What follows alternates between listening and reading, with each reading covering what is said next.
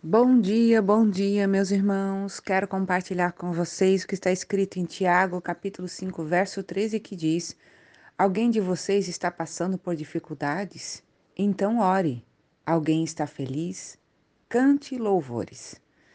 Quando eu estava observando este versículo, meditando sobre ele, ele me fez pensar que nós não, não devemos passar pelas circunstâncias de uma forma apática, né? Ou, ah, é assim mesmo, e não ter uma ação, não ter uma atitude em relação ao que estamos vivendo, né? Algumas pessoas têm o hábito de dizer, ah, tá sofrendo, é, pois é a vontade de Deus, né? Que esteja sofrendo, então vai ter que sofrer. Ah, é a vontade de Deus que aconteceu tal coisa, independente seja boa ou ruim. Mas quando a gente olha para as escrituras sagradas, nós encontramos uma orientação clara de que nós devemos ter um posicionamento diante das circunstâncias. Claro, Deus é soberano sobre tudo e sobre todos, mas Deus também espera da nossa parte uma atitude. Então, está passando por dificuldades? Ore. Busque ao Senhor. Deus tem poder para te tirar dessa circunstância. Deus tem poder para te dar a vitória. Mas se você não orar, e orar é conversar com Deus, não é uma atitude religiosa de repetir algumas palavras. Não. Orar é abrir o coração e expressar a Deus o que você está sentindo. E aí ele continua dizendo: então, alguém está feliz? Cante louvores, expresse uma adoração por aquilo de bom que aconteceu. Então, nós precisamos ter essa comunicação entre nós e o nosso Deus, entre nós e o reino espiritual. Nós precisamos estar interagindo. Não está bem? Vai orar, busque ao Senhor, busque a presença dele. Não fique se lamentando, murmurando porque as coisas não estão dando certo. Tenha uma atitude, ore ao Senhor. As coisas deram certo, você está feliz pelo que Deus fez? Então, louve ao Senhor, glorifique a Ele, diga ao Senhor o tamanho da sua alegria. Às vezes a gente tem dificuldade de se alegrar em Deus pelas coisas boas que Ele fez. E o que significa isso? Quantas e quantas vezes nós, é, diante de uma coisa boa, não agradecemos ao Senhor? Ah, é merecido o trabalho, é merecida aquela situação, é merecida a promoção, é merecida. Ok, amém por isso. Mas se Deus não tivesse agido, de repente você não desfrutaria disso hoje. Então, a palavra de Deus está nos ensinando aqui que em qualquer circunstância que estivermos passando, vivendo, compartilhe isso com Deus. Coloque isso diante de Deus. Tenha uma comunicação com Deus. Se comunicar com Deus é a melhor coisa que o ser humano pode fazer.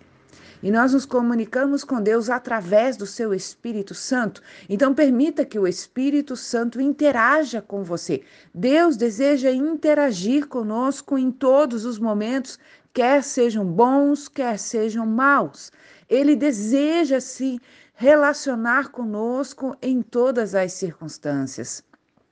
Então, não fique apático. Ah, mas eu não vejo a Deus, eu não vejo o Espírito Santo. Jesus disse: Bem-aventurados que não viram, mas creram.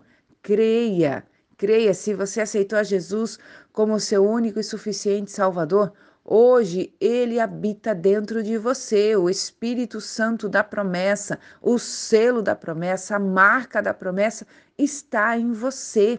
Então, Permita que esta marca realmente ministre a vontade de Deus ao seu coração. E se você errou, tá tudo bem, peça perdão, volte para Ele. Enquanto estamos vivos, temos a oportunidade de nos arrependermos, de voltarmos para o Senhor e caminharmos em uma vida de promessas. Às vezes, meu amado, minha amada, o nosso grande erro é esse. Falhamos, não deveríamos falhar, mas falhamos. E ao falharmos, Ficamos tão envergonhados de não estarmos perto de Deus que fugimos da presença de Deus, como Adão e Eva fizeram. E aí que surge todos os problemas da nossa vida. Porque longe de Deus jamais seremos vencedores. Longe de Deus jamais seremos perdoados. Longe de Deus jamais viveremos em novidade de vida.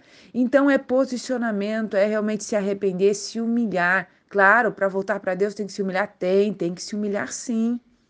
E se humilhar é ruim, né, meu amado, minha amada, mas faz, vai fazer toda a diferença na sua vida. Então volte-se para o Senhor, busque a presença dele, se arrependa, se humilhe e deixe o Senhor agir em você. E deu tudo certo, glorifique ao Pai. Tenha um tempo para dizer, Senhor, obrigado, obrigada, porque o Senhor agiu na minha vida. Obrigada, Senhor, porque foi o Senhor que abriu esse caminho para mim. Obrigada, Senhor, se não fosse o Senhor na minha vida. Meu amado, minha amada, essas atitudes parecem ser simples e são mesmo, mas são extremamente eficazes, porque nós nos transformamos à medida que nos relacionamos com Deus. Você não se transforma por causa dos seus cursos, você pode receber muito conhecimento através deles, mas o que nos transforma é a comunhão com Deus. É Ele comigo e eu com Ele, de glória em glória, até alcançarmos a à altura de varão perfeito. Aí sim nós somos transformados. Os conhecimentos abrirão nosso entendimento, mas a nossa consciência espiritual ela é desperta pelo Espírito do Senhor. E esta comunhão vai despertando a cada dia para que nós possamos viver em novidade de vida. Vamos orar? Pai, no nome de Jesus, a nossa vida queremos colocar diante de Ti. Reconhecemos, Senhor, que, embora te amamos, vivemos muitas vezes de forma independente. Achamos que nós não precisamos fazer algumas coisas que parece ser tão corriqueira que tu nem vai se importar com isso.